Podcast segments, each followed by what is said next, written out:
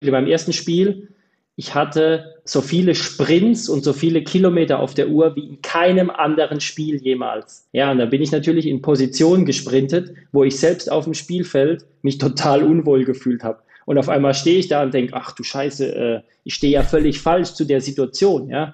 Und ähm, diese Erfahrung war extrem wichtig und diese Reflexion auch, damit ich in meinem zweiten Spiel einfach mit einer gewissen Ruhe und Gelassenheit da reingehen konnte und sagen, ich muss nicht sprinten, wie, wie ich es sonst nie tue, sondern ich kann auch einfach das so machen, wie ich es sonst immer mache.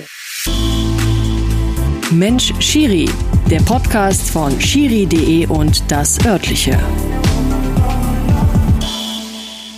Sportfrei, liebe Leute, und hereinspaziert zur neuen Folge Mensch Schiri. Ich hoffe, es geht euch gut. Ich hoffe, ihr verbringt einen wunderschönen Spätsommer. Ich hatte ja die große Ehre, einen Teil dieses Sommers bis vor kurzem mit den deutschen Basketballern zu verbringen, unterwegs zu sein und hautnah mitzuerleben, wie sich das so anfühlt, wenn eine Mannschaft am Ende tatsächlich sogar Weltmeister in ihrer Disziplin wird. Ich hoffe, Ihr habt das alle mitverfolgt und da ist mir direkt wieder in den Sinn gekommen, als ich da so dabei war und dann natürlich auch wieder ein genauen Blick auf die Schiedsrichter und Schiedsrichterinnen hatte, dass wir dringend in diesem Podcast auch mal einen Schiri-Gipfel mit Vertretern, Vertreterinnen aus verschiedenen Sportarten machen müssen. Ich weiß gar nicht, wie es um die generelle Sportaffinität meines heutigen Gastes bestellt ist oder ob ein reiner Mann des rollenden Leders ist. Das wird er uns gleich verraten, das werden wir gleich erfahren. Der gute Mann ist 36 Jahre alt, Betriebswirt aus Landau. Er pfeift seit Anfang des Jahres in der Fußball-Bundesliga, hat jetzt also seine erste wirklich volle Bundesliga-Saison vor der Brust oder ist schon mittendrin, kann man sagen. Herzlich willkommen hier bei mir bei Mensch Schiri, Timo Gerach. Hallo Benny, äh, vielen Dank äh, für das Intro und ähm, schön, dass ich dabei sein darf. Erzähle mal direkt, wie ist es? Bist du außerhalb des Fußballs auch noch Sport interessiert oder bist du ein reiner Mann, bei dem das Leder rollen und gekickt werden muss? Also tatsächlich, ähm, ja, ist schon Fußball äh, vollumfassend äh, hier ähm, tagtäglich äh, in der Klotze. Ähm, aber ähm, ich hatte das große Glück, auch äh, früher mal ähm, Tennis gespielt zu haben. Ähm, Beachvolleyball ist eine ganz, ganz große Leidenschaft. Und ja, alles, was so rund um den Sport äh, zu tun hat, fühle ich mich eigentlich sehr, sehr wohl. Und also absolute Qualität außer der außerhalb des Fußballs, eher Tennis, eher Volleyball, noch was ganz anderes. Manche sind extrem stark, auch von euch, habe ich mir sagen lassen, im Tischtennis. Ah, da gibt es Jungs, die sind besser tatsächlich. Ähm, äh, über was man ja jetzt sprechen darf, ist, dass Tobias Stieler äh, und ich äh, im Trainingslager ähm, das Turnier gewonnen haben beim Paddle, Paddle-Tennis. So. Ja. Ähm, das, äh, da haben wir uns mal jetzt, äh, haben wir mal eine Marke gesetzt, ja. Ähm, aber ja, Beachvolleyball, so typischer Urlaubs-Beachvolleyballer vorne am Netz, ähm, das gefällt mir ganz gut, ja. Wer, wer war die, wir können doch hier, wir sind doch hier unter uns. Wer war die größte Enttäuschung beim Paddle-Turnier? Und bitte, warum war es Patrick Ittrich? Ja, Patrick, äh, äh, also von Patrick hätte ich mir mehr erwartet tatsächlich, ja. ähm, aber ich glaube, er war ein bisschen, äh, der Druck war zu groß. Der Druck war einfach zu groß und er kam nicht richtig rein, die ersten Spiele. Dann natürlich der Platz, es hat geregnet, es war stürmisch, es war nicht sein Wetter. Es war nicht sein Wetter. War, genau, es lag am Wetter. Die Ausrede habe ich früher auch immer benutzt. Da werde ich ihn nochmal vorsichtig darauf ansprechen, ohne äh, ihm zu verraten, äh, wer denn den Stein ins Rollen gebracht hat. Dann lass uns eintauchen, Timo. Ja, in die Thematik, wegen der du hier bist, wegen der ich dich eingeladen habe, nämlich deinen Weg an die Pfeife. Die Frage ganz zu Beginn ist immer relativ einfach, aber es kommen unterschiedliche Antworten dabei raus. Das macht sie so, macht sie so schön, Timo. Warum ausgerechnet Schiedsrichter? Bei all den Sachen, die sich der kleine Timo hätte aussuchen können. Rockstar, ich weiß nicht was. Ausgerechnet Schiedsrichter. Warum? Ähm, jetzt mit 36 kann ich sagen, weil ich den Fußball einfach liebe. Ähm, Im Alter von 14, äh, ich habe selbst gekickt, ähm, kam, mein, kam mein Trainer auf mich zu und sagte, hey, wir brauchen hier Schiedsrichter, hier gibt es eine Ausbildung, willst du das nicht mal machen? Ähm, war ich erst ein bisschen skeptisch, aber als ich dann mitbekommen habe, dass man dafür drei Tage schulfrei hat äh, und, auf die, und auf die Sportschule darf, äh, da war ich überzeugt. Und äh, dann war das natürlich ein, ein, cooles Hobby irgendwie mit 14, 15, 16 ähm, neben dreimal Trainieren in der Woche und einem Spiel im Verein hast du noch zwei, drei Spiele gepfiffen. Das heißt, du konntest dich jeden Tag mit Fußball auseinandersetzen und ähm, als 15-, 16-Jähriger so ein paar hundert Euro ähm, verdienen äh, im Monat war natürlich auch nicht das Schlechteste. Und ähm, so bin ich dazu gekommen, jetzt einfach Spaß gemacht, ähm, neben dem Fußballspielen auch Spiele zu leiten, Ähm, um mich rum hat man dann natürlich irgendwie gemerkt, der kann das irgendwie gut, der kann mit Menschen, der kann kommunizieren, der kann mit Druck umgehen, ähm, der hat Ahnung von Fußball. Und so ging das los, so kam der Stein ins Rollen, ja. Hat es von Beginn an Spaß gemacht, das Pfeifen und das Spieleleiten, oder gab es zu Beginn schon erstmal ein paar Hürden, die man auch nehmen musste, bis man wirklich den Spaß auch gespürt hat auf dem Feld? Tatsächlich, also man erinnert sich ja irgendwie immer nur im Leben so mehr an die negativen Dinge.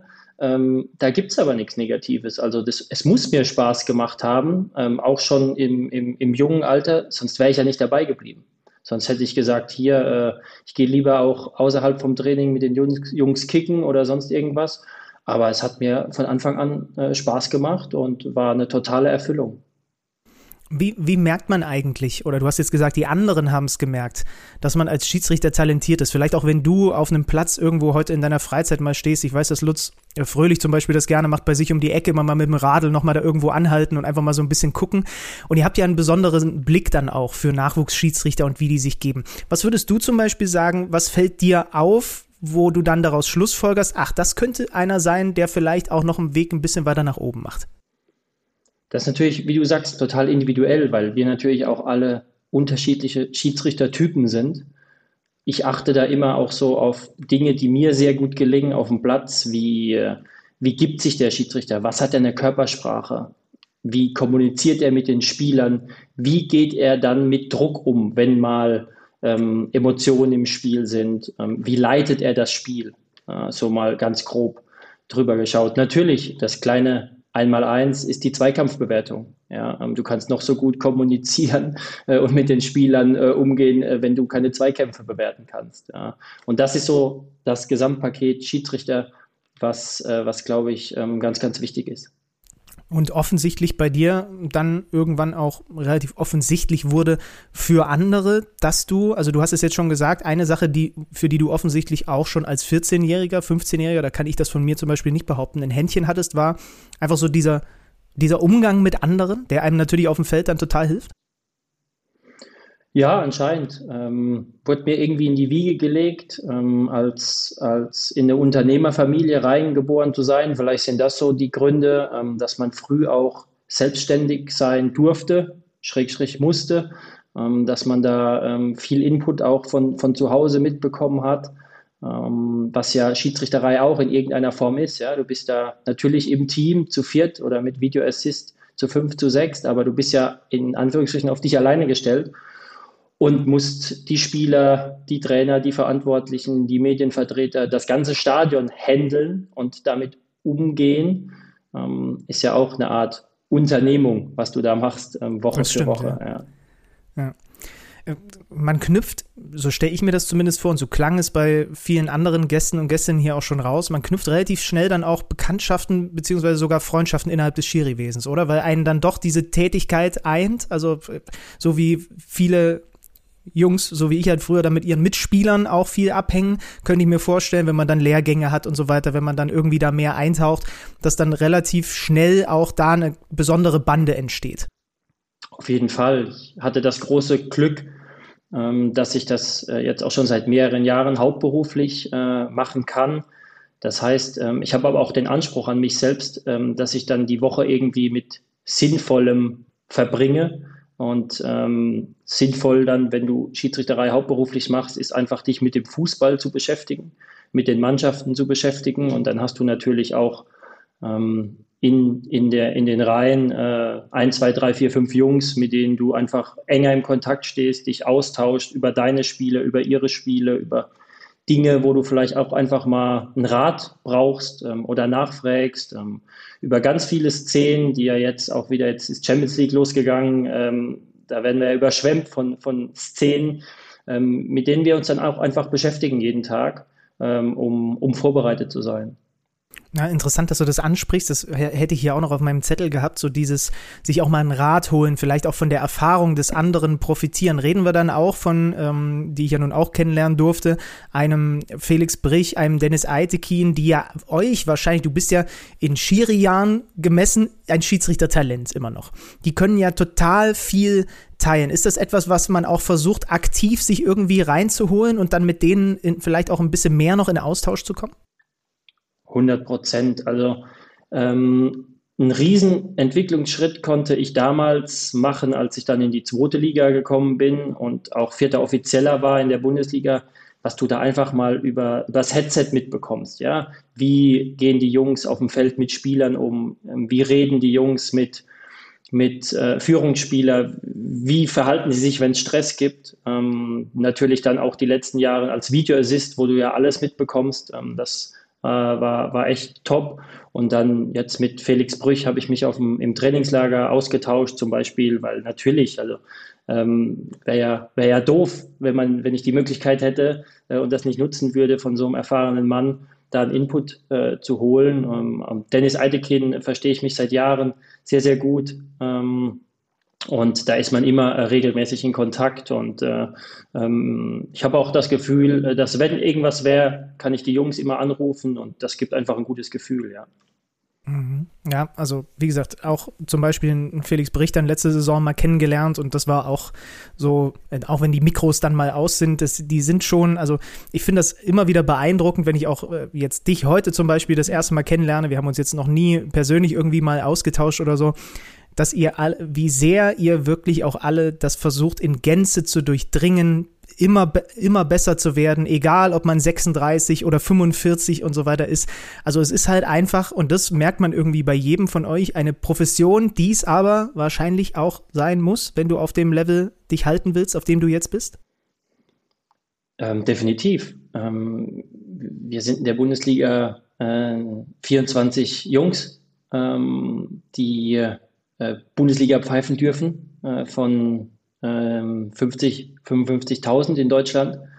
Ich vergleiche das immer, wenn du äh, ein Unternehmer bist oder eine Führungsposition hast im Unternehmen, Geschäftsführer, ähm, dann sollte es auch dein Anspruch sein, irgendwie jeden Tag besser zu werden. Weil ich glaube, wenn du aufhörst, dazu zu lernen, ähm, dann wirst du stehen bleiben. Ja, entweder gibt ja so einen Spruch, ich weiß nicht, haben wir ein Phrasenschwein, aber entweder du gehst mit der Zeit, raus. entweder du gehst mit der Zeit oder du gehst mit der Zeit. Ja, ja. und ähm, deswegen, ähm, ja, ist das, glaube ich, ähm, hat das was damit zu tun, äh, nicht ähm, wer wir da sind, sondern ich glaube, wir sind da alle, weil wir so leben und äh, weil wir total professionell leben und uns ähm, jeden Tag damit beschäftigen, ähm, einfach am Wochenende ein, ein, guter Spielleiter zu sein. Dazu gehört dann auch, ähm, mit Fehlern umzugehen. Das ist für mich ein super interessanter Aspekt dieses Berufs, bevor wir dann gleich ein bisschen konkreter auch in deinen Weg und wie der dann in die Bundesliga geführt hat, ein, eintauchen. Wie kommt man damit zurecht, zu wissen, mir werden Fehler passieren und die werden mir dann auch dick aufs Brot geschmiert. Ich werde auch mal daneben liegen. Das ist doch für die Birne gar nicht so leicht, sich das auch immer wieder bewusst zu machen, dass es auch, ja, ich sag mal einfach mal, auch Teil deines, deines Jobs in dem Moment sein wird. Du kannst es ja gar nicht vermeiden. Ja, das stimmt. Ähm, das ist tatsächlich nicht einfach. Es ist nicht einfach, ähm, wenn Fehler passieren im Spiel und die werden mir auch passieren und man entscheidet dadurch irgendwie ein Spiel. Ähm, danach das ähm, transparent und offen dann einfach anzusprechen. Das ist mein Anspruch und das habe ich mir auch auf die Fahne geschrieben.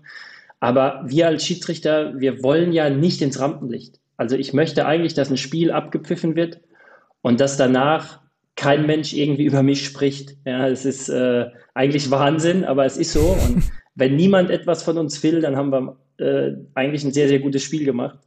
Und wenn wir in den Mittelpunkt auch medial geraten, dann ist es ja zu 99,9 Prozent nicht, weil uns, weil wir abgefeiert werden, weil wir so gut waren, sondern das ist ja leider die Selbstverständlichkeit, ähm, sondern dann ist natürlich irgendetwas ähm, diskutabel ähm, oder auch mal falsch. Und ähm, dann hat man natürlich, also ich habe dann irgendwie auch ein schlechtes Gefühl, weil ich natürlich ich möchte nicht äh, derjenige sein, wegen der eine Mannschaft verliert zum Beispiel. Ja, ähm, ich möchte niemand benachteiligen, sondern ich möchte am Wochenende ein Spiel pfeifen, ähm, dass beide Mannschaften danach sagen, ja, wir haben zwar verloren, wir haben vielleicht einen Elfmeter gegen uns bekommen und so, aber der Timo war cool, der war fair, der hat links und rechts das Gleiche gepfiffen. Ja, und ähm, das ist mein Anspruch.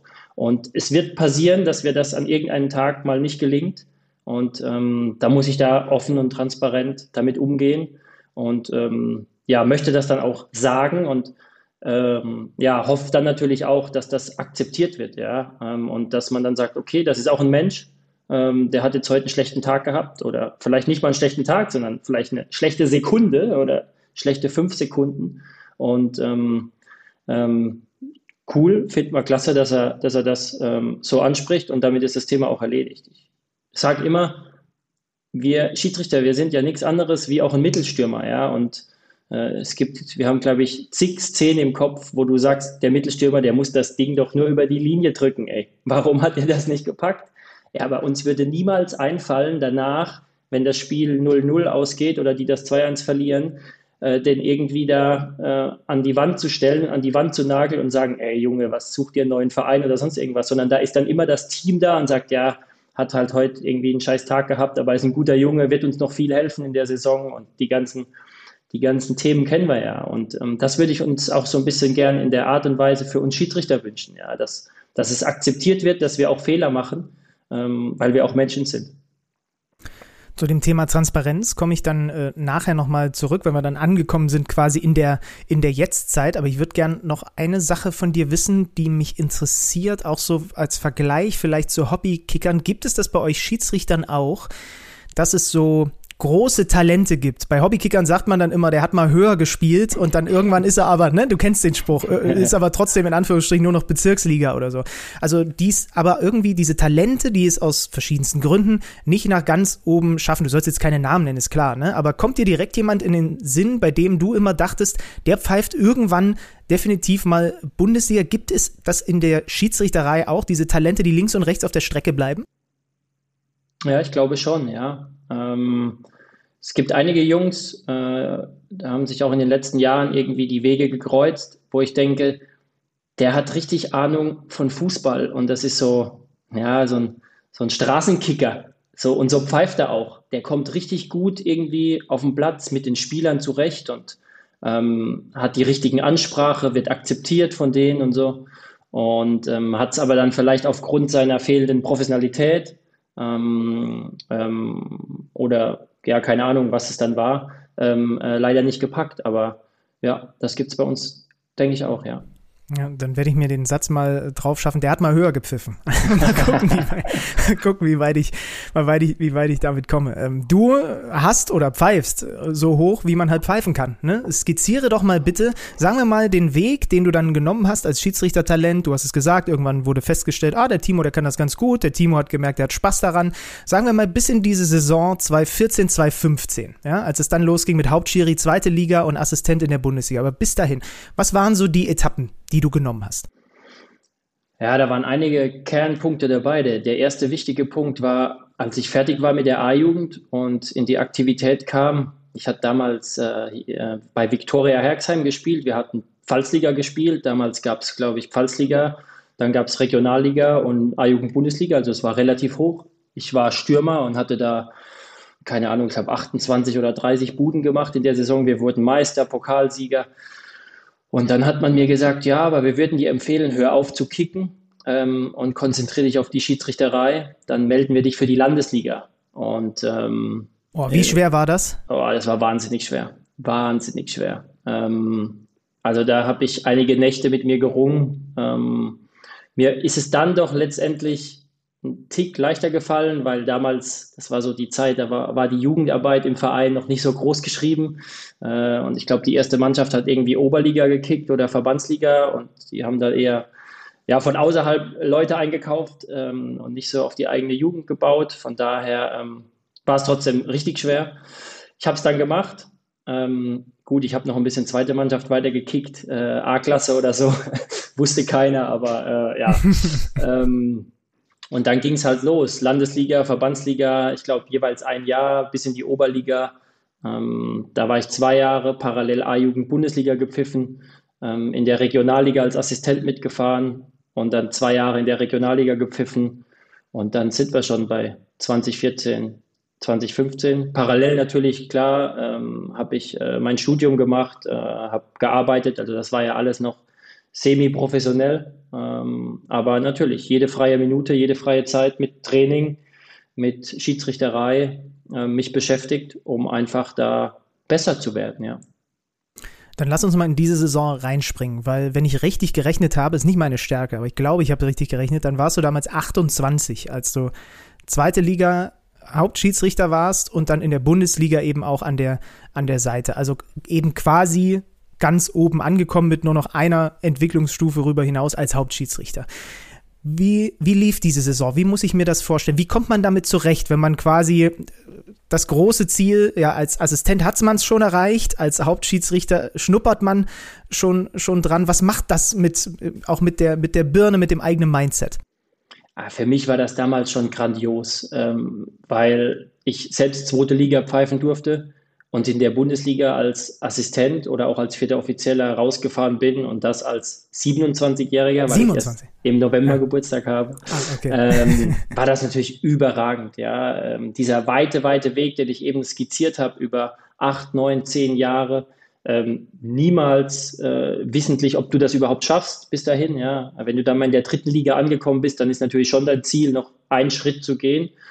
Und ähm, das war schon überragend. Und ähm, ja, ja, dann hatte ich natürlich drei Zweitligaspiele und dann kam der große gesundheitliche äh, Totalausfall. Also das war der Crash, den ich so als zweiten Marker in meinem Leben bezeichnen würde. Ähm, ich bin irgendwie morgens aufgestanden und habe äh, 1000 gefühlt 1000 Messerstiche in meinem Bein gehabt und hatte einen Bandscheibenvorfall, hatte Lähmungserscheinungen rechts bis zu 80 Prozent, konnte nicht mehr laufen, war drei Tage im Rollstuhl.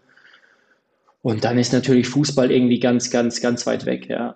Und ähm, das war eine Lebensschule. Ich war ein Dreivierteljahr in Vollzeit, Reha, von morgens bis abends, acht Stunden, äh, sich mit dem Kopf und auch dem Körper zu beschäftigen und das alles wieder zu lernen. Ähm, das wünsche ich niemand. Äh, ich bin aber, klingt blöd, irgendwie schon, na, schon dankbar ist doof, aber irgendwie, es gehört zu mir dazu und ich habe ganz, ganz viel gelernt. Äh, ich bin sehr demütig geworden seitdem ähm, und ähm, ja, das hat mich auch irgendwie stärker gemacht, auf jeden Fall da, da zurückzukommen. Wie kämpft man sich dadurch? Ich hatte zum Beispiel Benny Brandt auch hier im Podcast schon. Also es gibt ja den einen oder anderen, auch Kollegen von dir. Ähm, das ist ein großes und immer noch, finde ich, unterrepräsentiertes Thema, was zu euch Schiedsrichtern dazugehört. Ja, du hast deine Karriere beschrieben, die wirklich wunderbar Step by Step immer in die richtige Richtung zeigt. Und plötzlich wachst du morgens auf und du hast ja gerade skizziert, wie sich das angefühlt hat und was das für Folgen hatte. Wie kommt man damit zurecht? Wie kämpft man sich durch? Wie lässt man die, die Zweifel nicht gewinnen? Ja, weil ich Gott sei Dank nicht wusste, was für ein langer Weg das ist. ähm, ich weiß noch genau, was war. Ich habe mein drittes Zweitligaspiel gepfiffen, 60 München gegen, gegen Aue. Da wird das Freistoßspray gerade eingeführt. Solche, solche, solche äh, Szenen hat man noch im Kopf. Und drei Tage später war das. Das war äh, Mitte Oktober und ähm, klar dann äh, Ärzte und sonst irgendwas. Und dann war ich relativ schnell aber klar, dass wir es konservativ behandeln. Ähm, ich habe hier um die Ecke äh, den Mike Steverding äh, mit der MS Sportreha, Österreicher Physiotherapeut, der die auch die Nationalmannschaft über Jahre betreut hat. Ähm, und ähm, der bot und bietet auch sowas an.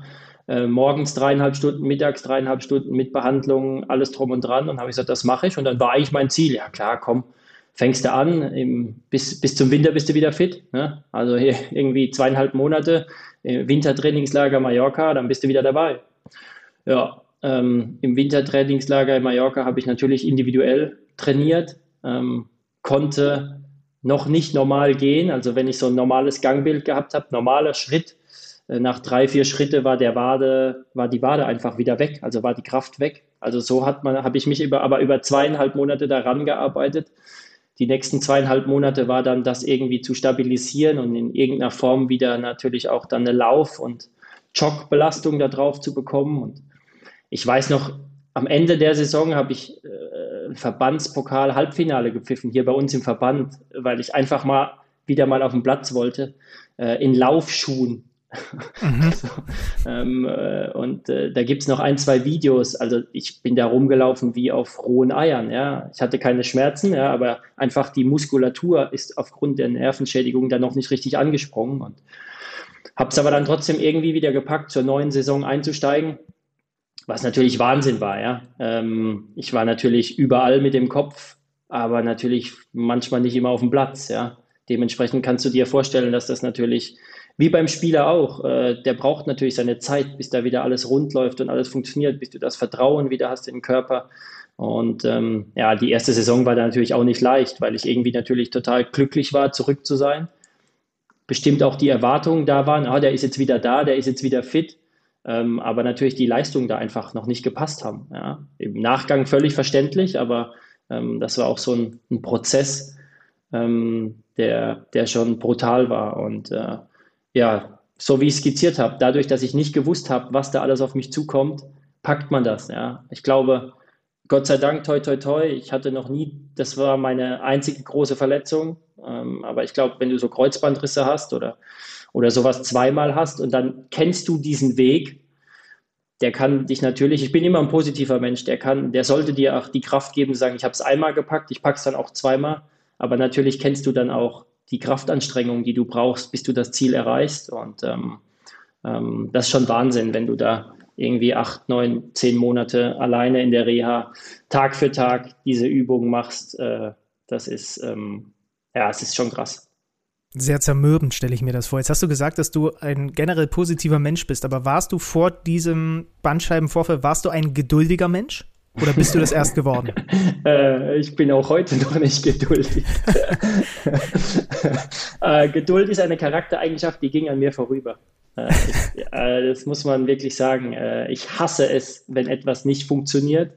Ähm, ich äh, kann nur sehr schwierig damit umgehen, wenn man irgendwie warten muss, weil das für mich irgendwie vergeudete Lebenszeit ist. muss man irgendwie Prozesse oder Strukturen vielleicht anders da aufstellen, damit man da besser mit der Zeit umgehen kann. Ich bin kein geduldiger Mensch, wirklich nicht. Ja. Okay, ich, aber ich würde auch die These aufstellen, dass viele oder alle erfolgreichen Menschen nicht geduldig sind. Weil ja. du diesen Trieb brauchst, dass sich etwas bewegt, dass es nach vorne geht, äh, dass sich etwas verbessert, ähm, diese Kraft, diese Energie, ähm, dich nicht auszuruhen und ähm, dran zu bleiben. Und Geduld heißt ja, ja, da schauen wir mal, gucken wir mal, was passiert. Ist ja jetzt völlig entspannt. Machen wir mal vielleicht noch ein Jahr oder vielleicht nächstes Jahr und so. Und von daher siehst du auch, dass ich diese negative Eigenschaft von mir gerne ins Positive verpacke.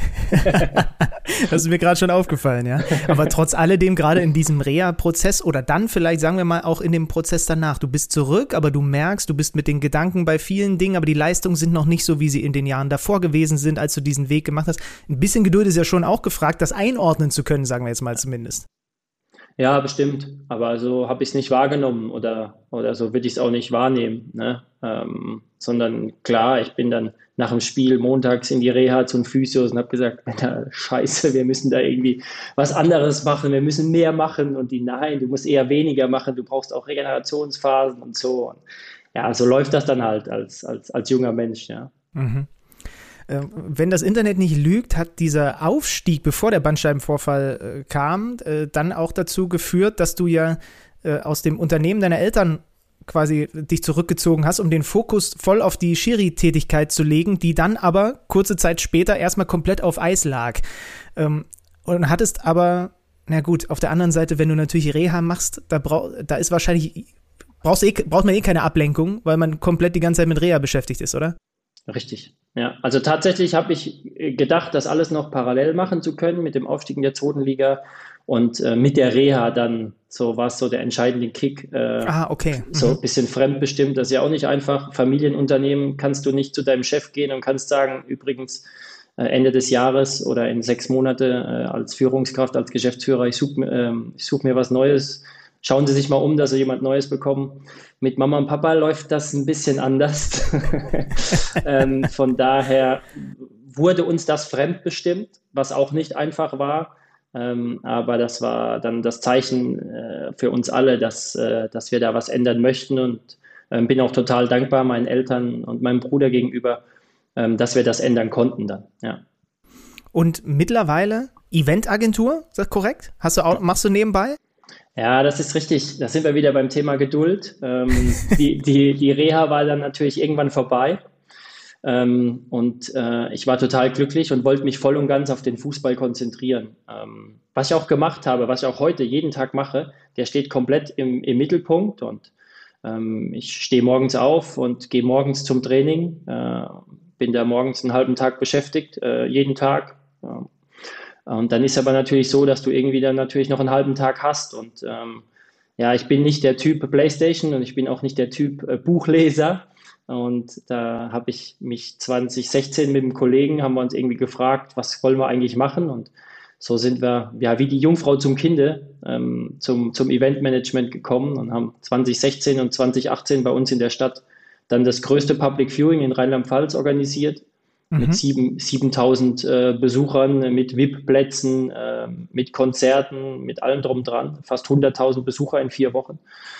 Und ähm, 2019 dann ein, ein Festival gemacht. Ähm, das Festival, äh, was man auch, äh, wo man auch dann jetzt Dennis und seine große Leidenschaft kennenlernen durfte. Äh, mhm. Er war ja hier bei mir, das war ja ein total äh, positiver Zufall, dass er irgendwann auf der Bühne stand äh, und, und als DJ da tätig wurde.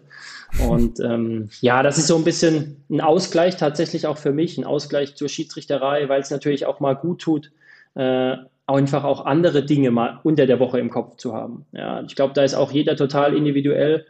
Ähm, es gibt es ja auch bei den Fußballern. Du hast auch Profifußballer, die irgendwie parallel zu ihrer Karriere schon ein Studio machen ja, oder sich unternehmerisch in irgendeiner Form als Gesellschafter ähm, aktiv sind. Und ähm, ich glaube, da muss jeder individuell seinen Weg finden, damit er dann am Wochenende auch einfach die Leichtigkeit und die Freiheit hat, äh, beste Leistungen zu generieren. Und für mich wäre es, also wenn zu mir jemand sagen würde, du darfst jetzt nur noch Fußball und Schiedsrichterei machen, dann müsste ich sagen, okay, dann dann gib mir aber bitte auch was, äh, womit ich meine Nachmittage füllen kann, ja. ja. ähm, ähm, weil ansonsten ähm, ähm ja, ähm, würde mir einfach etwas fehlen, ja.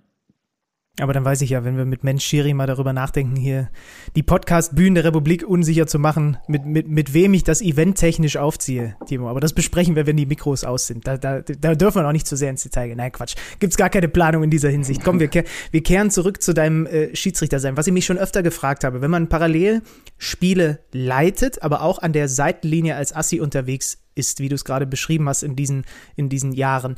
Äh, wie schnell kannst du den Schalter umlegen? Weil das sind ja doch beides sehr unterschiedliche Funktionen. Oder ist das schon eine gewisse Umgewöhnung jedes Mal dann?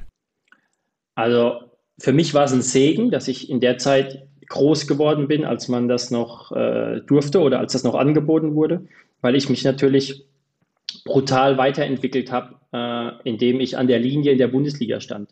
Du lernst die Vereine kennen, du lernst die Spielgeschwindigkeit kennen, ähm, die Vereine lernen auch dich kennen. Ähm, für mich ist es keine Umgewöhnung. Ähm, das ist einfach ein anderes Jobbild, äh, was du abgespeichert hast. Aber trotzdem geht es um Fußball. Also ja, natürlich, der Assistent schaut auch auf Abseits. Und irgendwie werden die Assistenten auch über die Abseits-Auslegung und Wahrnehmung ähm, charakterisiert und vielleicht beurteilt, aber die machen ja viel, viel mehr. Ja? Also wir sind ja ständig im Funk- und Kommunikationskontakt mit dem Schiedsrichter wir sind im Austausch, was Foulspiele betrifft. Ähm, es gibt Absprachen, wer wohin zu schauen hat. Und ähm, meine Rolle auch im, im Team bei Christian Dingert, äh, wo ich ja sechs Jahre war, war schon, äh, dass er von mir eingefordert hat, auch Inputs zu diesen, zu diesen Dingen zu geben. Ja, und ähm, dann ist es ja Fußball. Also es geht ja auch immer um Fußball und um das Spiel. Du hast nur ein bisschen eine andere Aufgaben- und Rollenverteilung. Und das forderst du wahrscheinlich von deinen Assistenten auch ein. 100 Prozent. Es gibt immer, ich sage in der Absprache vom Spiel immer, Männer, wir haben in jedem Spiel zwei, drei Szenen, die kann ich nicht sehen. Ja, da ist einfach, da steht mir der Spieler vor der Nase, die, die Szene ist offen zu euch. Ja, und ähm, seid da da, seid da mutig und äh, äh, macht da mit, ähm, weil du weißt selbst, zwei, drei Szenen im Mittelfeld irgendwie mal falsch entschieden, auch dann hast du Unruhe im Spiel. Ja. Wie groß war die Umgewöhnung, als das Thema VAR aufkam, wo du dann ja auch äh, irgendwann mit dabei warst? Hm, eine Umgewöhnung dahingehend im, im, im, am Anfang im, im Learning, was die Kommunikation betrifft, dass da jetzt einfach noch zwei mehr im Funkkontakt sind und man natürlich gewisse Regeln einhalten muss, dass das funktioniert. Ähm, ansonsten von der Spielleitung her ähm, gar nicht, was mich betrifft. Bin total dankbar, dass es den gibt, ähm, weil er uns einfach in der Summe, in der Summe weiterhilft, ja. Mhm. Dann lass uns noch mal ähm, in dieses erste Bundesligaspiel dann reingehen. Was mit Verzögerung, wie gesagt, du hast den, den Weg äh, beschrieben. Erzähl uns mal das Spiel Anfang des Jahres. Welches Spiel war es und vor allem natürlich, wie lief es aus deiner Sicht? Es war direkt nach dem Trainingslager Leverkusen-Bochum. Ich glaube Anfang Januar, 17. Januar, weiß ich nicht.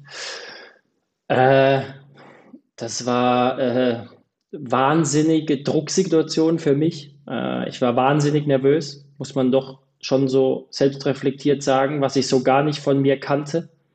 Und ähm, das äh, konnte ich, was ich so reflektiert bekommen habe, nach außen sehr gut überspielen und verarbeiten. Aber in der Innenansicht ähm, äh, hat sich das ganz anders angefühlt.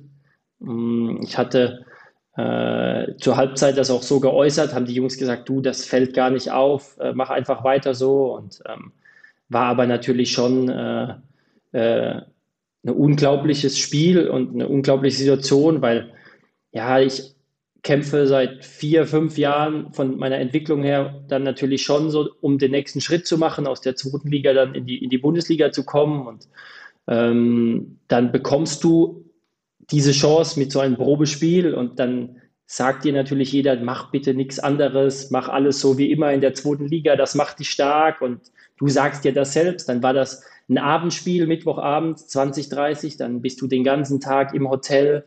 Ähm, ich habe da auch Dinge gemacht im Hotel, die habe ich sonst nie gemacht. Ich habe mir irgendwelche Podcasts angehört über Beruhigung und über was weiß ich, über Konzentration. Ja, ähm, das Spiel äh, war sicherlich äh, so aus meiner Reflexion äh, nicht, nicht mein Bestes äh, dann äh, ähm, in, in, in, in dem letzten Saison oder grundsätzlich, ja, ähm, was einfach aufgrund diesen, diesen Dingen, die ich gerade ähm, gesagt habe, ähm, so war.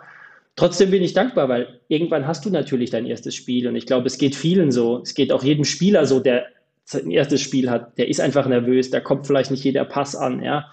Und ähm, das, äh, da war ich unheimlich dankbar, dass dieses erste Spiel endlich abgehakt ist und äh, dann auch vorbei ist. Und dann kam das zweite irgendwann und, und das war für mich so, ähm, ja, der Keypoint, dass ich nichts anders machen muss. Als Beispiel in meinem ersten Spiel, ich hatte äh, so viele Sprints und so viele Kilometer auf der Uhr wie in keinem anderen Spiel jemals. Ja, also okay. auch wenn es Bundesliga ist, das ist also zweite Liga, aber ich bin noch nie so viel gesprintet.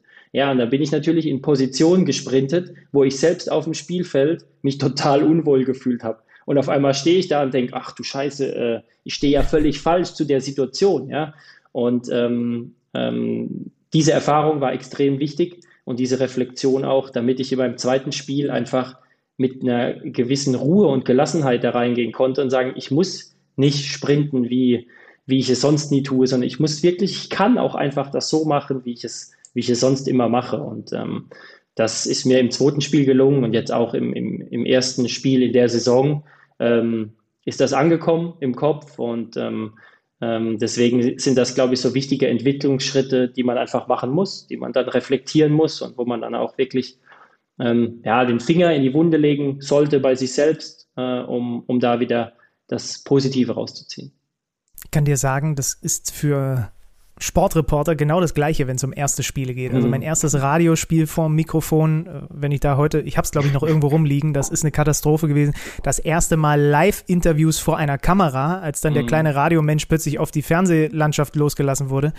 Katastrophe. Dann das erste, also am allerschlimmsten, jetzt muss ich kurz überlegen, ja, das erste englische Interview vor einer Kamera, weil da habe ich im Kopf immer noch übersetzen müssen und so weiter. Und du machst dir sowieso schon so eine, also deswegen, ähm, ich glaube, jeder, der so in, in so bestimmten Bereichen irgendwas, was er jetzt vielleicht auch ganz gut beherrscht, zum ersten Mal äh, macht, kann sich da gut, kann sich da gut reinempfinden. Und ich habe nochmal in den Spielfilm reingeguckt. Das ist ja auch durchaus sportlich gewesen. Ne? Da gab es ganz früh einen Elfmeter. Du hast dann irgendwann noch Xabi Alonso äh, wegen Meckerns verwarnt. Also da waren ja auch durchaus ein paar Komponenten drin, die aus Schiedsrichtersicht vielleicht äh, ja, so ein bisschen zappelig waren.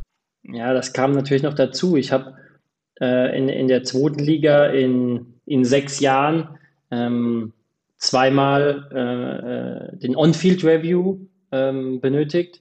Und dann gehst du in dein Bundesligaspiel und nach viereinhalb Minuten äh, mel meldet sich berechtigterweise und auch Gott sei Dank ähm, äh, Günther Perl damals als Video Assist und sagt, also Timo, die Situation da in der Box, die ist nicht so, wie du beschreibst. Ähm, da gibt es einen klaren Kontakt und äh, schau dir das bitte nochmal an. Und dann denkst du natürlich auch, das ist ja nicht dein Ernst. Ne? So vom Gefühl her, äh, was habe ich da gesehen? Ähm, du zweifelst ja ein bisschen an dir selbst, ja. Und ähm, ähm, den Rucksack hast du dann natürlich irgendwie auf und musst dich trotzdem frei machen, ja. Ähm, weil ich total dankbar bin. Ähm, es war ein klares Foul, war ein klarer Elfmeter und ähm, der musste auch hin und deswegen war das auch alles richtig und gut so, ja. Ja, und da sind wir schon bei äh, gerade frisch VAR-Eingriff, ne? Äh, ist noch gar nicht so lange her jetzt, das 3-3 zwischen Darmstadt und den, den Fohlen aus Gladbach, dein erstes Bundesligaspiel in dieser Saison.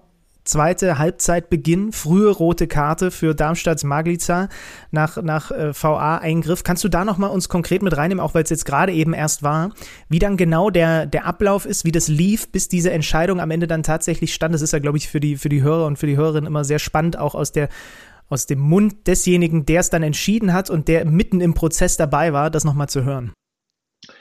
Ähm, ja, die, die Szene ist dir sicherlich bekannt. Es war ein langer Ball nach vorne. Ähm, der, der Stürmer hat äh, eigentlich Vorstrungen, vertändelt den Ball so ein bisschen, hat er hat ihn so am Oberschenkel.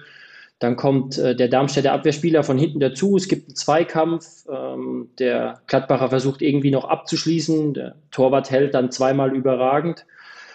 Und ähm, ich habe das kommentiert, sage alles sauber, passt für mich alles so, ja, und dann geht es weiter und natürlich, und ähm, das ist auch immer wichtig, alle Situationen im Strafraum werden immer proaktiv vom, vom Videoassist gecheckt, ja, alle Tore ähm, natürlich auch. Und ähm, dann war der Ball relativ schnell im Seitenaus und dann hat sich der, der Videoassist äh, Pascal Müller bei mir gemeldet und hat gesagt, Timo, stopp mal das Spiel.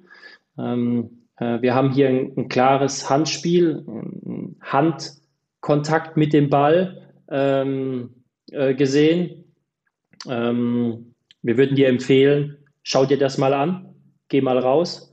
Und ähm, beim Rausgehen äh, haben wir uns noch kurz über die Szene unterhalten. Ähm, und dann habe ich mir die Bilder angeschaut. Und ähm, ja, das ist natürlich jetzt kein, kein Ball weg äh, britschen, wird man beim, beim Beachvolleyball sagen, kein Ball wegschlagen, aber es ist halt ein, ein Kontakt äh, mit der Hand. Ähm, die Hand wird so seitlich da irgendwie hingeführt und dann sind wir Schiedsrichter. Ich habe es äh, am Spielort schon gesagt, äh, das ist natürlich eine harte Entscheidung und mir ist als Schiedsrichter auch immer bewusst, ähm, dass das Einfluss aufs Spiel nimmt, was man eigentlich nicht möchte. Aber ich bin Schiedsrichter und ich muss auch harte oder unpopuläre Entscheidungen treffen. Und die Regel ähm, ist halt einfach mal so, dass es nicht maßgebend ist, ob du ihn nur ein bisschen berührst äh, äh oder äh, ob du ihn komplett blockst, sondern ähm, wenn ich, und diese Wahrnehmung hatte ich, wenn ich der Meinung bin, dass der Gladbacher ähm, den Ball am Fuß gehabt hätte und abschließen konnte, dann ist es ein strafbares Handspiel. Und dann ist es auch in Summe eine rote Karte, weil der zwölf Meter frei vom Tor steht, klar letzter Mann, eine klare Torchance hat. Und ähm, ähm, so war die Szene. Und ich kann natürlich verstehen, ich würde mir ein bisschen mehr Akzeptanz teilweise wünschen, auch von der Öffentlichkeit. Aber als Fußballer kann ich natürlich auch in irgendeiner Form verstehen, dass man dann irgendwie von einer harten Entscheidung spricht und das eigentlich so nicht möchte, weil es war ja nur ein bisschen Handspiel in Anführungszeichen und ähm, dann auch noch rot und das ist doch irgendwie hart und ja, das ist hart, ja und ähm, das ist auch dann das Los eines Schiedsrichters, das zu entscheiden.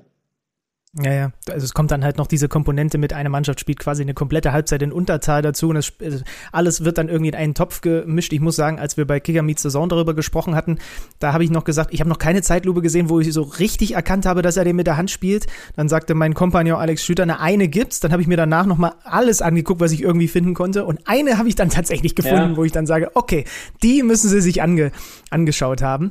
Ähm, das, aber war dann für mich auch interessant, dass ich dann nochmal wirklich aktiv auf die Suche gegangen bin, äh, weil ich es unbedingt sehen wollte. So. Ja, und darum geht es ja auch. Also ähm, die Bilder in Köln, das hat mir der Videoassist auch bestätigt, äh, zeigen ganz klar, dass der Ball an der Hand ist. Ja, und du siehst dann okay. auch so eine, so eine Bewegung zum Ball. So, und ich drehe es einfach mal um. Äh, jetzt sagen wir, ja, okay, es gibt nur eine Kameraeinstellung, die das zeigt und in Konsequenz wäre uns das dann vielleicht zu hart und das mache ich dann nicht und so. Dann habe ich am Ende des Spiels eine andere Mannschaft, die sagt, ja, aber Gerard, jetzt musst du mir das mal erklären. Da ist ein klares Handspiel, ähm, das kann man sehen. Ähm, warum, warum ahndest du das nicht? Ja? Ähm, also es gibt ja immer, die Medaille hat ja immer zwei Seiten und deswegen ja, ja. versuche ich mich immer rauszunehmen aus diesem emotionalen Prozess, ja, der, der, den es im Fußball gibt ähm, und ganz rational Dinge wahrzunehmen und zu entscheiden, ähm, um dann auch mit der Regelkenntnis und, und mit der Regel im Rücken ähm, das Ganze zu begründen. Und dann kommen wir wieder zum Stichwort Transparenz zurück, was wir vorhin schon hatten, denn du standest danach bei uns bei The Zone im Interview. Ähm, das hätte auch ich sein können, der dir die Fragen stellt, aber es mhm. war ein mhm. Kollege. Ähm, äh, es war keine Frage für dich, dass du dich dann stellst nach dem Spiel und dann dazu, äh, äh, dazu dich auch äußern möchtest, ja, weil das ist ja etwas, wo es schon, habe ich so das Gefühl, innerhalb der, des Schiedsrichterwesens, es gibt so ein paar, die sind da so ein bisschen anders gepolt, aber der Großteil hat, glaube ich, mittlerweile so das Gefühl, nein, ich sage danach, was meine Wahrnehmung war und so weiter, ähm, weil es vielleicht auch ein bisschen Druck rausnimmt. Ich war in der Kabine und äh, in der Kabine läuft dann bei mir auch immer das Spiel direkt mit, entweder auf dem Fernseher oder auf dem Tablet und ich habe die Berichterstattung und die und die Interviews danach verfolgt und habe für mich gemerkt, dass, dass so die, die Meinungseinholung sehr fußballlastig ist, um es mal einfach so auszudrücken. Ja? Da geht es darum, ja, der ist ja nur ein bisschen an der Hand und das ist dann eine harte Entscheidung und äh, wir haben, dadurch hat das Spiel sich gekippt und es lief alles so in diese Richtung, so nach dem Thema, äh, nach dem Motto, ja, hätte er das machen müssen oder, oder, oder warum hat er das gemacht und so. Und dann habe ich irgendwann für mich entschieden, äh, als dann auch die Anfrage kam, äh, da einfach Stellung zu nehmen. So wie ich es anfangs schon gesagt habe, ähm, äh, wenn ich mal einen großen Bock schießen sollte, ähm, dann möchte ich das auch machen, weil ich glaube, dann nimmt das einfach auch den Druck raus aus der Szene. Und ich glaube, in der Szene war es einfach wichtig, dass auch eine fachlich, inhaltliche, fundierte, regeltechnische Meinung mal aufs Tableau kommt. Ja, und das ist mein Job.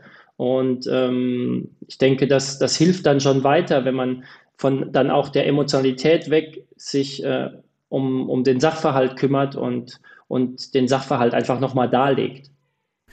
Ja, ich finde das, ich bin ja ein großer Fan davon, dass das, also dass das immer transparenter wird und ihr quasi auch verfügbar seid, um eben da auch äh, eure, eure Sicht der Dinge darzustellen. Wie läuft es eigentlich dann nach so einem Spiel generell? Man sieht dann, wie auf dem Rasen ja noch diskutiert und sich abgeklatscht wird. Kommen dann auch bei dir ab und zu vereinzelt Leute nach dem Spiel in die Kabine, mal abseits von deinem, ich sag jetzt mal, Schiri-Beobachter?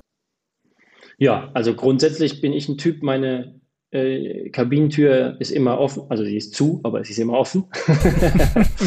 ähm, und mittlerweile, dadurch, dass ich auch schon ein paar Jahre in der Bundesliga war als Assistent und so, ähm, habe ich schon das Gefühl, dass einen die Leute auch kennen und umgekehrt genauso. Und ähm, oft ist der Dopingraum auch ganz in der Nähe der Schiedsrichterkabine. Da äh, kann man auch einfach mal dann fernab äh, von dem Stress, der auf dem Rasen ist und von der Öffentlichkeit mal mit dem einen oder anderen äh, nochmal in den Blausch gehen und, und was austauschen. Und ich finde das auch einfach wichtig. Ich finde wichtig, dass wir uns äh, gegenseitig, ähm, dass wir gegenseitig miteinander kommunizieren. Ich finde wichtig, dass wir uns austauschen, dass äh, die Spieler Verständnis für uns Schiedsrichter aufbringen, wir aber auch in gewissen Szenen Verständnis für Spieler aufbringen können. Und da ist Kommunikation und Austausch ganz, ganz wichtig. Wie kommst du runter nach so einem Spiel? Oh, das dauert, das dauert. ähm, Abendspiele sind extrem schwierig. Ähm, äh, also ich sag mal so, wir sind immer so noch 90 Minuten bis zwei Stunden danach im Stadion. Äh, Nachbereitung, Coaching, Physio, ähm, bisschen was essen und wenn es dann ins, ins, Hotel geht, äh, da liegst du schon mal noch zwei, zweieinhalb, drei Stunden wach, ähm, weil du einfach voll mit Adrenalin bist. Äh, wenn du nach Hause fährst, äh, bist du auch irgendwie todmüde, aber trotzdem wach. Ja, also mein Weg ist es, ich äh, schaue mir noch ein bisschen die Berichterstattung an, äh, ich schaue mir noch ein paar mediale Dinge an ähm, und äh, habe dann so ein Sleep Spray dabei, ähm, ähm, was ich mir dann irgendwann reinmache und versuche dann einfach zu pennen. Aber klar, die Nacht ist immer, ist immer schwierig und am nächsten Tag bist du halt einfach, bist du platt bist du komplett platt, ja. Ja, das glaube ich, glaube ich sofort. Was, was auffällt bei dir in dieser Saison, wenn man mal so guckt, du hast einen ganz schön bunten Blumenstrauß an Ligen, in denen du unterwegs warst, jetzt schon zum Start in dieser Saison, ne? Bundesliga, zweite Liga, dritte Liga, DFB-Pokal und Regionalliga. Stimmt, ist das, ist das, ist das üblich? Ist das einfach, weil du sagst, gib mir die Spiele, es ist egal, Hauptsache ich kann pfeifen? Ähm, ja, grundsätzlich bin ich offen. Ähm, dass, dass äh, wir Regionalliga pfeifen, ist relativ ähm, selten der Fall. Aber das war in dem Fall so, dass äh, ich, äh, die zweite Liga hat ja früher begonnen und da war ich noch nicht, noch nicht, einge, noch nicht eingesetzt und da kam die Anfrage Regionalliga Eröffnungsspiel, Kickers Offenbach, Stuttgarter Kickers und das hat einfach super gepasst. Und ich meine, Biberer Berg, 10.000 Freitagabend, ja, war geiles Spiel, hat Spaß gemacht und ähm, äh, dann, dann macht man das auch gerne. Und dann spürt man auch, dass sich da was verändert hat im Vergleich zu, als du das letzte Mal Regionalliga gepfiffen hast, wenn du jetzt mit dem Bundesliga-Emblem auf der Brust kommst? ja, ich glaube, es ist weniger das Emblem, es ist doch dann doch schon die, die Reife und die Persönlichkeit. Ja, also ähm, man ist jetzt einfach erfahrener, ähm, klar, die Spieler kennen einen auch. Ähm, da waren auch zwei, drei Jungs dabei, die haben höher, höherklassig gespielt. Die wissen dann schon, wer da ist. Man hat da auch einen Bezug dazu. Die kennen auch deinen Namen. Man hat einen ganz anderen Umgang. Sind wir wieder beim Thema Kommunikation. Ähm, aber man ist natürlich auch souveräner in seinen Entscheidungen und man kann einfach auch mal zu einem sagen, ja, scheiße, ich glaube, du hast recht. Ähm, äh, das war jetzt nicht, nicht richtig, war falsch von mir, aber komm, war ein Einwurf, lass uns weitermachen. Und dann ist es auch in Ordnung. Ja. Mhm. Dann lass uns doch mal noch ein bisschen auf dein Leben abseits des Rasens gucken, wobei ich gelernt habe in einem SWR-Stück über dich, was ich mir angeguckt habe, dass du privat ein passionierter Greenkeeper im eigenen Garten bist. Ist das korrekt? ja, das hat sich, hat sich irgendwie so entwickelt, ja. Das hat sich so entwickelt, ähm, seit der Rollrasen äh, im Garten liegt und äh, oh. äh, wenn du den ja gelegt bekommst, dann sieht er ja schon ganz, ganz nice aus. Und dann habe ich irgendwie so ein so, ein, so eine Motivation in mir entwickelt, ähm, dass der immer so aussehen sollte, was sehr, sehr schwierig ist. Äh, das ist tatsächlich sehr, sehr ambitioniert. Und dann hast du ja auch, also ich habe zum Beispiel auch über dich gelesen, du engagierst dich auch noch in einem gemeinnützigen Verein. Getrennte Farben, gemeinsames Herz. Äh, erklär mal ganz kurz, was ihr mit diesem Verein macht, wie es dazu kam und wie konkret ihr versucht, da zu helfen. Ja, genau. Ähm, ich war schon früh, als ich noch bei uns in der Firma war und so, ging es immer darum, okay, wie kann man sich einbringen, wie kann man helfen? Und ähm, da sind wir 2018 auf die Idee gekommen, auch äh, zum großen Public Viewing bei uns in der Arena. Wir möchten einen ähm, eigenen Verein gründen. Ähm, mittlerweile haben wir fast 50 Mitglieder, Unternehmerinnen und Unternehmern aus der, aus der Region, ähm, die alle ihr Netzwerk mit reinbringen und äh, ja, wir kümmern uns um benachteiligte Kinder und Jugendliche und Institutionen, ähm, die da helfen. Ähm, also klar, wir sammeln Gelder ein über unsere Mitgliedsbeiträge, aber auch über zum Beispiel Konzerte oder Charity-Veranstaltungen, über Spenden und sind dann ganz, ganz schnell dabei, die auch dann wieder zu verteilen. Also wir unterstützen äh, Kinderschutzbund, äh, wir unterstützen aber auch direkt Kinderheime mit so Dinge wie, die werden auf den Weihnachtsmarkt eingeladen ja, oder ähm, veranstalten Kinderfeste. Ähm, wir sind aber auch da, wenn es irgendwelche Unglücke gibt, es äh, gibt irgendwie einen Hausbrand oder sonst irgendwie und man muss schnell irgendwie helfen. Ähm, da sind wir, sind wir eigentlich hier regional sehr, sehr aktiv und sehr stark und ähm, ja, das war mir damals wie auch heute extrem wichtig, einfach auch von seiner privilegierten Stellung, die man dann hat, ähm, da in die Gesellschaft was zurückzugeben. Ah, schön. Hut ab. Und äh, wie gesagt, getrennte Farben, gemeinsames Herz könnt ihr euch gerne mal ähm, mit beschäftigen. Das heißt, du hast, äh, wir haben jetzt schon relativ viele Facetten deines Lebens kennengelernt. Was, was bestimmt deinen privaten Alltag noch so? Gibt es ein irgendwie verrücktes Hobby? Gibt es Dinge, die du besonders gut kannst? Was zeichnet den Timo abseits der Pfeife noch aus? Ja, schwierig, wenn du mich so fragst. Also tatsächlich äh, schießen mir da eher so die negativen Dinge in den Kopf. Ja. Oh. Äh, ja, ich kann nicht kochen, äh, ich, ich, hasse die Küche. oh. ähm, äh, mein Thermomix ist, ist mein bester Freund. Ähm, und ähm, ja, ansonsten tatsächlich bin ich total äh, äh, leidenschaftlicher Urlaubsfan. ich liebe Cluburlaub Ähm, nicht, weil ich mich da auf die Liege haue, sondern weil ich einfach äh, es schön finde, ähm, dann auch bekocht zu werden, gut bekocht zu werden und ein bisschen Sport zu machen im Urlaub und nette Leute zu treffen und eine, eine gute Zeit zu haben. Ähm, und dann bin ich total dankbar, dass ich einfach ja jetzt mein, mein Hobby, mein jahrelanges Hobby äh, zum Beruf machen konnte und mich mit Fußball beschäftigen darf. Das ist, äh, glaube ich, mit, mit das größte ähm, positive Gefühl, ähm, was ich so beruflich äh, äh in mir spüre. Ja.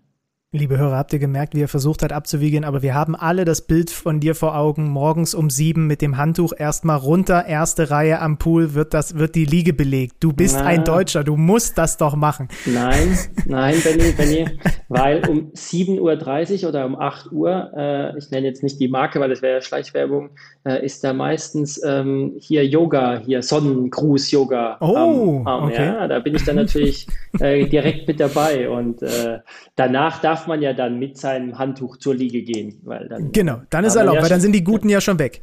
Und natürlich am Strand, nicht am Pool. Wenn wir ja. in Urlaub fahren, dann gehen wir am Strand. Okay, ah, sehr gut, sehr gut, sehr gut. Ähm, was mir, was du auch äh, herausgestellt hast, was ich ganz schön fand, weil da konnte ich auch sehr mit relaten, weil das uns Sportreportern auch so geht, ist dieses, ist dieser ja, wie soll ich sagen, diese Notwendigkeit, ein stabiles Umfeld zu haben, um deiner Tätigkeit nachgehen zu können. Da geht es uns ja relativ gleich. Familienfeiern, Geburtstage, alles, was aufs Wochenende fällt, wenn die Saison läuft, fällt flach. Und umso wichtiger ist es dann, Menschen zu haben, die dafür ein Verständnis haben. Ne? Ja, das stimmt. Ähm, das ist, äh, kann man gar nicht oft genug ansprechen. Ähm, so sind wir irgendwie groß geworden. Also ich bin groß geworden, ja, mit 16, 17, 18, dass ich am Wochenende irgendwie immer weg bin. Jetzt ist es natürlich mehrere Tage, teilweise im Hotel für ein Bundesligaspiel. Früher war es halt so, du hast irgendwie Samstag selbst gekickt und Sonntag hast du gepfiffen oder dann hast du zwei Spiele gepfiffen.